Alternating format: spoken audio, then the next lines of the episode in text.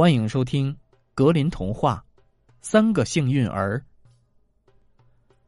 从前有一个父亲，把他的三个儿子叫到一起，给了大儿子一只公鸡，二儿子一把长镰刀，三儿子一只猫，然后说道：“我老了，快不行了。我死之前还得为你们预备点东西。钱我是没有的。”现在我给你们的这些东西也不值钱。如何妥善的利用我的这些礼物来发迹，就取决于你们自己了。只要找到这样一个地方，那儿没有你们拥有的东西，你们的运气就来了。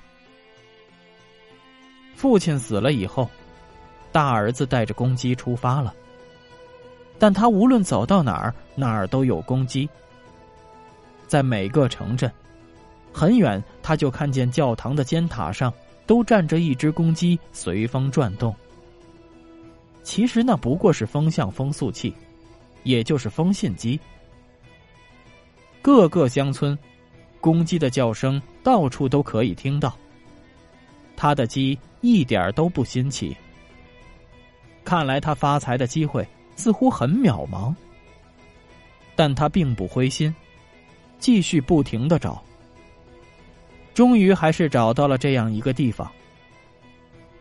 他到了一座岛上，岛上的人从来没有听过鸡叫，也不知道如何计时。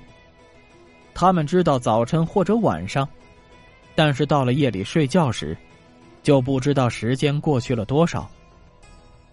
他对他们说：“你们看吧，这是一只多么高贵的动物啊！”他多么像一个骑士！瞧，他头戴鲜红的头盔，脚蹬西马刺。每天晚上隔一段时间，他就叫一次。第三次叫时，太阳不久就要升起来了。不仅这样，他还能预报天气。如果他在大白天叫，就是提醒你们天气要变了。听了他的介绍，当地的人们非常高兴，他们整夜没有睡觉。怀着兴奋的心情，等着听这只公鸡的啼叫。每次鸡叫都使他们激动不已。鸡在两点、四点、六点共叫了三次。于是他们问他：“这鸡是不是卖？要卖多少钱？”他说：“大约要一匹毛驴所能驮的金子。”他们齐声叫道。这是一只很高贵的动物，这个价钱很公正。他们给了他所要的那些金子。当他带着所得到的财富回到家里时，两个弟弟非常惊讶。老二说：“我现在也要出去，看能否用这把长镰刀带来好运。”可他出来一试，就觉得希望太小了，因为。不管他走到哪里，他都能遇到农夫肩上扛着和自己一样的长柄镰刀的情形。他并不气馁，跑了一个又一个地方，真是功夫不负有心人。他最终还是交上了好运，他也来到了一个岛上，那儿的人们连长柄镰刀的名字都没听说过。不久，麦子熟了。他们来到农田，将麦子拔了起来。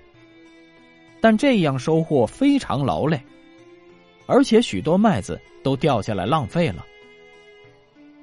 老二用他的长柄大镰刀来收割，很快就割完了全部的庄稼。人们张大嘴巴站在那儿，用惊奇的目光看着这一切，纷纷愿意出他所要的任何价钱来换取这把奇妙的工具。他要了一匹驮满金子的马，回到了家。